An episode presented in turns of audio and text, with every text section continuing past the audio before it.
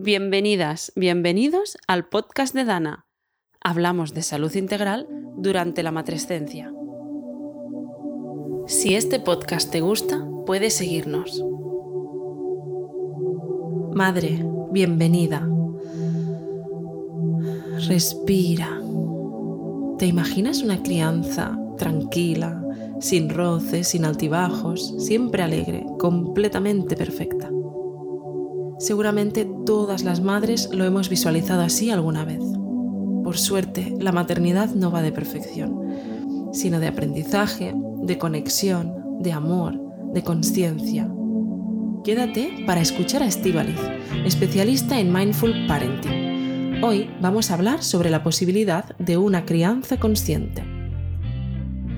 Estivaliz, bienvenida al podcast de Dana. Hola, buenos días. Estivaliz, esto del mindful parenting, que suena como, como lejano, ¿no? Suena, suena muy inglés. En castellano, ¿cómo lo traduciríamos? Bueno, en castellano se, se, traduce como crianza consciente, ¿no? Y está también muy relacionado con, con el mindfulness. Vale, ¿y qué, qué, incluiría? Es decir, ¿qué es, un, ¿qué es una crianza consciente? ¿Es un dogma? Porque ¿no? Puede parecer, es una doctrina, es algo cerrado, que es una forma de actuar concreta, una metodología, es un proceso. Bueno, pues para hablar sobre el mindful parenting, primero habría que, hablar un poco sobre qué, qué, es el mindfulness, ¿no? El mindfulness es eh, esa capacidad que tenemos de prestar atención a lo que nos sucede momento a momento sin juzgar ni, tratar de cambiar todo lo que nos sucede, ¿no? Y es algo que, podemos practicar, es algo que, todo el mundo eh, tiene en, cierto grado, ¿no? Y el mindfulness se asocia con menores síntomas psicológicos, como puede ser, por ejemplo, pues menos síntomas de estrés, menos depresión, menos ansiedad y también ayuda a, regular mejor las, emociones, ¿no? Y bueno, el mindfulness se compone por, cinco características importantes, que es la capacidad de observar lo que, lo que nos sucede, la capacidad de, de describir y poner en, en palabras eh, nuestros pensamientos y cómo nos sentimos, también la capacidad de, de actuar con conciencia, de no juzgar y, de no reaccionar, ¿no? Y muy relacionado con, el mindfulness estaría el mindful parenting, que sería pues tratar de, aplicar em, este tipo de, atención con conciencia y sin juzgar a las interacciones con nuestros hijos y con nuestras hijas, ¿no? Es decir, es esa capacidad de, transmitir este tipo de atención en los momentos con, con nuestros hijos e hijas y también en la capacidad y en la relación en cómo nosotros nos relacionamos con, la crianza, ¿no? Porque hay veces que igual eh, como padres o como madres tenemos pues em, ciertos estándares o ciertas cosas que queremos conseguir en, la parentalidad, ¿no? Como padres y al final nos perdemos intentando llegar a, un objetivo y al final el mindful parenting es como el proceso de día a día, día a día em, ir poco a poco aprendiendo, ¿no? O sea, no es un objetivo, más que nada es como un proceso, ¿no? Es un proceso de estar presente, de estar ahí y tiene que ver con meditar. Pues, es decir, con la meditación, con, con el mindfulness, ¿no? Que es distinto. ¿Cómo, cómo llego a esto? Eh, ¿qué, proceso vivo para realmente poder llevar este, este tipo de crianza? Como has mencionado, sí, em, el mindfulness está también muy relacionado con, con, la meditación, ¿no? Y al final la meditación es una, una, estrategia que nos ayuda también a ser más conscientes de lo que sucede en el momento a momento, ¿no? Pero al final el mindfulness y el mindful parenting va, va más allá de, de, la meditación. No es verdad que la meditación nos puede ayudar ¿no? a, a calmarnos, a estar más conectados con, con, el momento presente. Y bueno, el mindful parenting sería pues tratar de, de prestar atención Em, a nuestros momentos con nuestros hijos, ¿no? A, la comunicación que tenemos con ellos, a no juzgar a, nuestros hijos, ¿no? a aceptarlos tal, tal y como son, con empatía, siempre pues tratando de, entenderles, de entender sus necesidades, de no, no, significa tampoco que tengamos que aceptar todo lo que hacen nuestros hijos, ¿no? Sino que si en un momento vemos que, que hay algo que nosotros como padres consideramos que, que no es adecuado, siempre se, les puede explicar a, los hijos, ¿no? pero siempre desde la comunicación, desde la empatía, también tratando de, entender sus necesidades, no explicarles, no decirles, mira, esto está mal, no lo hagas, sino tratar de comunicarte con ellos, de decir, mira, pues esto no me gusta como lo has hecho, o quizá podamos aprender juntos una nueva manera de, de hacer esto, ¿no? Pero siempre también porque a veces se habla de mindful parenting, de aceptar, y es verdad que hay que aceptar a, los hijos tal y como son, pero también eh, cuando sabemos que, algo no es correcto, que nosotros como padres no, no consideramos que, esté bien, siempre se, se, puede poner límites, pero también de una manera más consciente, ¿no? Y también siendo muchas veces conscientes de nuestras propias emociones, ¿no? Porque hay veces que, por ejemplo, me imagino un, padre, una madre que llega cansado del trabajo y al final su hijo o hija hace algo y, el padre ya le riñe, entonces también ser consciente de tus propias emociones como padre antes también de, castigar o de reñir o eso a, tu hijo, ¿no? Porque hay, veces, muchas veces que actuamos un poco de manera automática de hemos tenido un día, llegamos cansados a casa y, nuestro niño hace algo y ya enseguida saltamos, ¿no? Entonces también es ser consciente de, cómo nos están influyendo nuestras propias emociones en la parentalidad y, en la manera de relacionarnos con, con nuestros hijos, ¿no? ¿Qué necesito para hacer este tipo de, bueno, de parentalidad, ¿no? Para, llevarlo a cabo. Por todo lo que has dicho, es una transformación según de, de dónde vengas o, la vida que lleves o, la gestión de las emociones que, en estos momentos pues estés haciendo. Es una transformación realmente de dentro hacia afuera, o sea, es algo como muy integral, ¿no?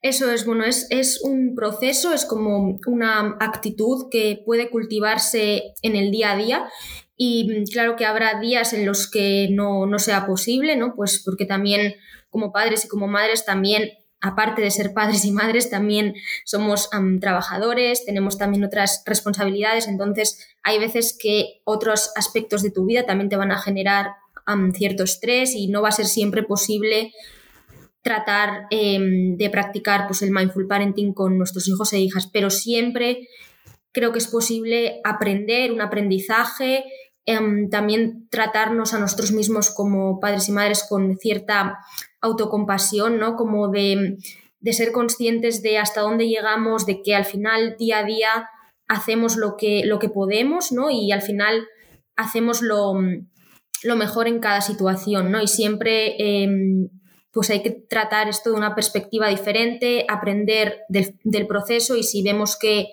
que no que la situación no se ha llevado como nosotros esperábamos o que no hemos reaccionado de la manera que hemos esperado, siempre podemos también hacer una, pausa y observar pues, cómo podemos mejorar o qué es lo que podemos em, hacer en, otra situación similar en, el futuro, ¿no?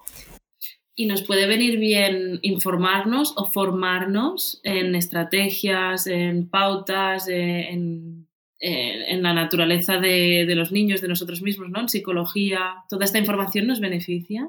Sí, eso es. Yo creo que también un padre, una madre que es como más tiene como cierta curiosidad o ciertas inquietudes por, por aprender, ¿no? Siempre va a desarrollar también pues, eh, esa curiosidad por, por, la manera en la que se relaciona con, con, sus hijos e hijas, también pues va a intentar siempre como aplicar un poco lo que, lo que aprendan. Entonces yo siempre animo a las familias a, que, a que si ven alguna formación o algo que, les interese, que al final siempre eh, algo nuevo se puede aprender, ¿no?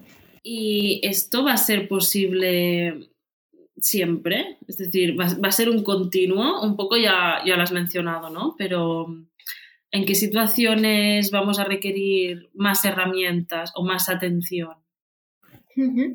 Eso es, bueno, sí, como, como he comentado, al final es algo que se cultiva día a día y que no todos los días son iguales porque siempre surgen nuevos retos, nuevos aprendizajes. Al final, en la crianza de los hijos también es muy diferente cuando los hijos son más pequeños, ¿no? que quizá sí que puedan necesitar pues, más atención, que luego igual cuando son más mayores, ya los adolescentes, quizá en, la etapa de la adolescencia lo que sí que sea muy importante es la comunicación ¿no?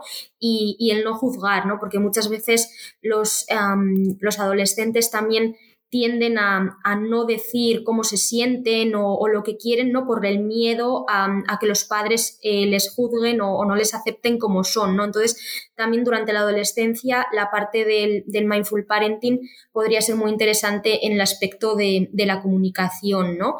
De, mm, para que los hijos eh, adolescentes se abran más a, los padres, cuenten más, ¿no? También tienen que percibir no solo que los padres les escuchan, sino también no sentirse ah, juzgados y sentirse aceptados y también tener cierta empatía ¿no? hacia ellos, porque al final los padres y las madres también han sido en un momento dado adolescentes y es verdad que los límites son, son importantes, pero más importante aún es la comunicación y mm, hablar con ellos y explicarles por qué nosotros eh, pensamos que ciertas cosas son importantes, o, pero siempre desde la, aceptación y, la comprensión por, las emociones y los sentimientos hacia, hacia el adolescente.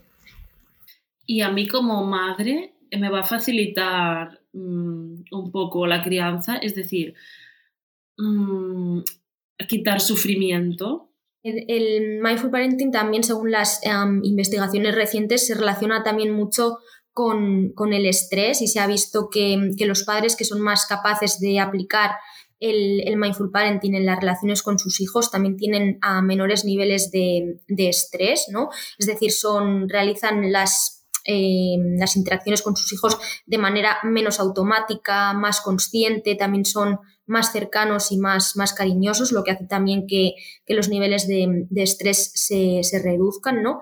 También ayuda a reducir un poco pues, la preocupación o lo que en psicología llamamos las rumiaciones, que son esos pensamientos repetitivos que también pueden estar muy relacionados pues, con la crianza, ¿no? Con el pensar, estaré haciéndolo bien eh, o no, qué tengo que hacer, ese cierto tipo de preocupaciones o también el mindful parenting al estar más centrado en el, momento presente y en el día a día, es un proceso, al final genera pues eh, que estas preocupaciones no, sean tan, tan repetitivas, ¿no? También por otro lado, bueno, las investigaciones también eh, sugieren que el mindful parenting también beneficia la, relación de pareja, ¿no? Porque al final, al fomentar esa comunicación con, los hijos, también luego eso se transmite a, la relación que yo, que yo tengo con, mi pareja a la hora de, relacionarnos con, la crianza.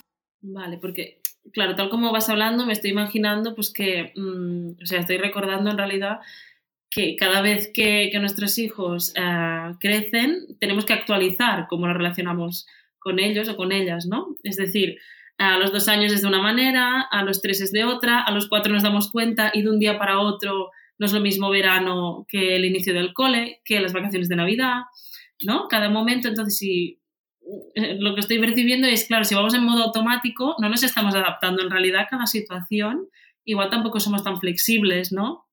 Pues bueno, igual ahora una hora de tele eh, es muy grave, pero igual no lo sé, ¿no? Que eh, es, esta conciencia nos da esta flexibilidad que nos reduce el estrés, ¿no? Por lo que nos estás diciendo, para decir, bueno, em, vale, lo estoy haciendo bien y no hace falta que, em, bueno, este diálogo interno que muchas veces pues no, no es nada positivo para nuestra salud.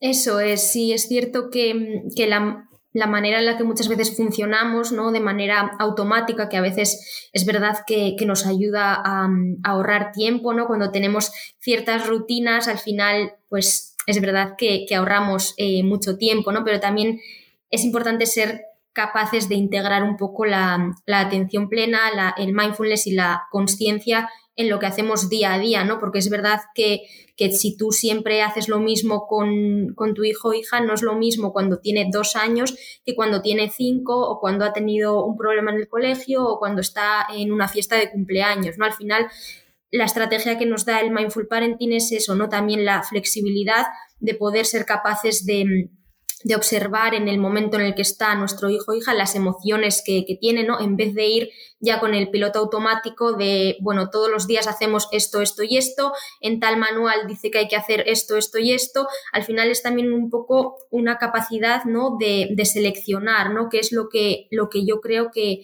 que va a venirle mejor a mi hijo en este momento, ¿no? Y también depende a qué, porque muchas veces las familias que tienen a más de un hijo o hija, también no es lo mismo el el tipo de relación que tienen con uno o con otro, ¿no? También cada niño o niña es, diferente y una cosa que, igual funciona con uno, con otro no funciona. Entonces también el mindful parenting nos da como esa capacidad, ¿no? De pararnos y, observar y también de, evaluar, ¿no? Porque puede que quizá tú estés haciendo eh, algo con tu hijo o hija y creas que que le está viniendo bien, pero también es importante ser capaz de pararte, hablar con él, pensar, observar y ver si realmente lo, que, lo que tú estás haciendo realmente le está beneficiando, porque igual tú has leído que en un libro que hacer tal con tu hijo es beneficioso, igual realmente en este momento con tu hijo o hija no está siendo beneficioso, ¿no? Entonces es un poco esa capacidad que comentabas de, ser flexibles, de no ser rígidos y sobre todo de adaptarse a cada situación y a cada momento del desarrollo del hijo, ¿no? Y también eso que que cada día surgen retos diferentes, retos nuevos y es un poco día a día ir, ir actualizándose. Creo que lo puedes aplicar en todos los estilos de crianza, ¿no? Ya sea un estilo más permisivo, autoritario, democrático. Eso es, bueno, em, hay, habría como cuatro estilos generales de, crianza, ¿no? Por un lado estaría el, estilo más autoritario, que son padres más ah, inflexibles, más rígidos, que suelen utilizar muchas veces el castigo como disciplina y tienden a imponer ciertas reglas más eh, estrictas y son padres más controladores. ¿no? Por otro lado, tenemos un estilo más democrático de parentalidad, que sería un poco el que está más relacionado con, con el mindful parenting, ¿no? que son padres que son más afectivos, más empáticos, son más capaces de establecer ciertos límites, pero siempre a través de, la comunicación y del diálogo con, los hijos e hijas, ¿no? Son padres que tratan de brindar apoyo y, contención a los hijos y buscan un equilibrio entre las reglas y también pues un poco de, sensibilidad o flexibilidad ¿no? de, aplicar este tipo de reglas. ¿no? Y esto está muy relacionado con, con el mindful parenting. Y luego también tenemos un estilo de, parentalidad como más permisivo, que son padres que son más cariñosos, más comprensivos, pero no son capaces de, establecer ciertos límites claros, ¿no? Y al final muchas veces se, genera una relación más que de padre-hijo e de, amistad, ¿no? Entonces aquí también sí que sería importante para los padres que son más permisivos tratar de explicarles cómo imponer ciertos límites, tampoco de manera muy autoritaria, pero sí un poco em, en un nivel medio, ¿no? Y por último están eh, los padres que son más, más pasivos, que son aquellos que están más ausentes, más indiferentes o, poco accesibles, ¿no? Que esto sería un poco todo lo contrario al mindful parenting, no son aquellos padres que no muestran interés por, sus hijos y tampoco les, les dedican mucho tiempo, ¿no? Entonces también tienden un poco al, al rechazo, que esto sería un poco eh, lo opuesto al, mindful parenting. Entonces, un poco em, para sintetizar, el mindful parenting se relacionaría más con un estilo más democrático, en, el que, en el que hay más comunicación, hay eh, como si hay que definir ciertas reglas en casa, pues se habla con los hijos, no es que los padres impongan, venga, hay que hacer esto, esto y esto, sino que se les explica a los hijos, mira, pues por qué no tratamos de hacer esto y también obteniendo la opinión de los hijos, ¿no? Que también yo creo que es muy importante, ¿no? En relación a esa flexibilidad que, comentábamos, porque igual tú como padre piensas que algo... Em, lo estás haciendo bien, igual también recibir feedback de tu hijo o hija te hace también a ti replantearte las cosas y pensar, uy, pues igual yo creo que vamos a ir mejor si cambiamos un poco la estrategia, ¿no? Entonces siempre ir adaptándose y esto eh, se obtiene muchas veces del feedback de los hijos, ¿no? Entonces, en un estilo más autoritario, al final los padres es verdad que ponen límites, pero tampoco son em, comunicativos con sus hijos en relación a, a estos límites, ¿no? Y también es importante que los hijos e hijas entiendan porque hay ciertos límites, ¿no? Porque si un hijo cree que no hay que hacer esto, pero no sabe por qué no hay que hacerlo, ¿no? Si nadie le explica, mira, pues esto no, no es adecuado, porque es mejor que lo hagas de esta manera, no, nada, porque así al final eso lo interiorizan, ¿no? Y, y lo van a seguir haciendo en su futuro. Pero si ellos no entienden por qué hay que hacer algo, al final cuando el padre no esté ahí para poner el límite, pues eh, van a seguir haciéndolo porque no van a entender cuál es la, razón, ¿no? Ah, ¿Nos podrías poner como un ejemplo de cómo podemos cultivar esta parentalidad? Es, una habilidad al final, ¿no? Lo veo un poco como, como una habilidad que nos sirve tanto como madres como eh, a los hijos también es beneficioso. Eso es, pues por ejemplo se me ocurre que mm, se pueden crear en casa juntos pues una serie de, normas y anotarlas y un poco pedir, pedir feedback a, los hijos e hijas, ¿no? Y, y mm, juntamente pues crear una serie de, de, normas de convivencia en casa, ¿no? Y ir a anotarlas y ir adaptándolas día a día, ¿no? Para que también sea una manera pues más comunicativa y que ellos realmente entiendan por qué, por qué se hacen las cosas, ¿no? Luego también ah, puede ser interesante pasar rato con, nuestros hijos e hijas, por ejemplo, si son más pequeños, eh, pues no lo sé, de 3, 5, 6 años, puede ser interesante em, pasar el día pues en la naturaleza, por ejemplo, pasear por, por un bosque, por la montaña y mm, un poco pues ir al ritmo de, los hijos, ¿no? Pues eh, ir parándonos eh, a observar los árboles, las flores, generar también cierta curiosidad eh, en ellos, ¿no? También pues por ejemplo, pues explorar qué, tipo de, naturaleza hay en la zona en la que estamos y, siempre con, curiosidad y adaptarnos un poco al ritmo de nuestros hijos e hijas, ¿no? También si, por ejemplo, vemos un árbol y queremos saber pues, qué, tipo de árbol es, ¿no? O qué, cuál es la fauna de, de esa zona y también siempre que como padres o madres quizá no sabemos eh, todo, no podemos dar explicaciones a todo, ¿no? También eso es importante, decirles, mira, pues yo no, no, no sé qué árbol es este, pero bueno, pues cuando lleguemos a casa vamos a preguntarle a no sé quién, vamos a buscarlo, ¿no? También explicarles que, los padres pues también tenemos eh, ciertas limitaciones y que, que, no pasa nada, ¿no? Que al final hay una, hay una respuesta que, que se puede encontrar y, no siempre la, la, tenemos, ¿no? Entonces creo que fomentar la curiosidad también eh, en este entorno luego puede también ayudar a otros eh, aspectos de, de la vida en los hijos y las hijas. Mira, me estoy imaginando situaciones difíciles como la hora de la bañera, con, con, niños o niñas a lo mejor de dos, tres años, días que no tienen ganas, o la hora de salir de casa, que tiene que pasar muchas cosas en muy poco tiempo, ¿no? Se tienen que levantarse, tienen que vestir, desayunar, eh, coger la mochila, coger... Mm, depende de la edad, ¿no? Pero, pero son, son, dos momentos que creo que son, son muchas veces difíciles. ¿Cómo cambian si, si ejercemos este tipo de parentalidad a, lo largo del día, ¿no? No solo, no solo estos momentos concretos, ¿no? ¿Cómo, cómo va evolucionando?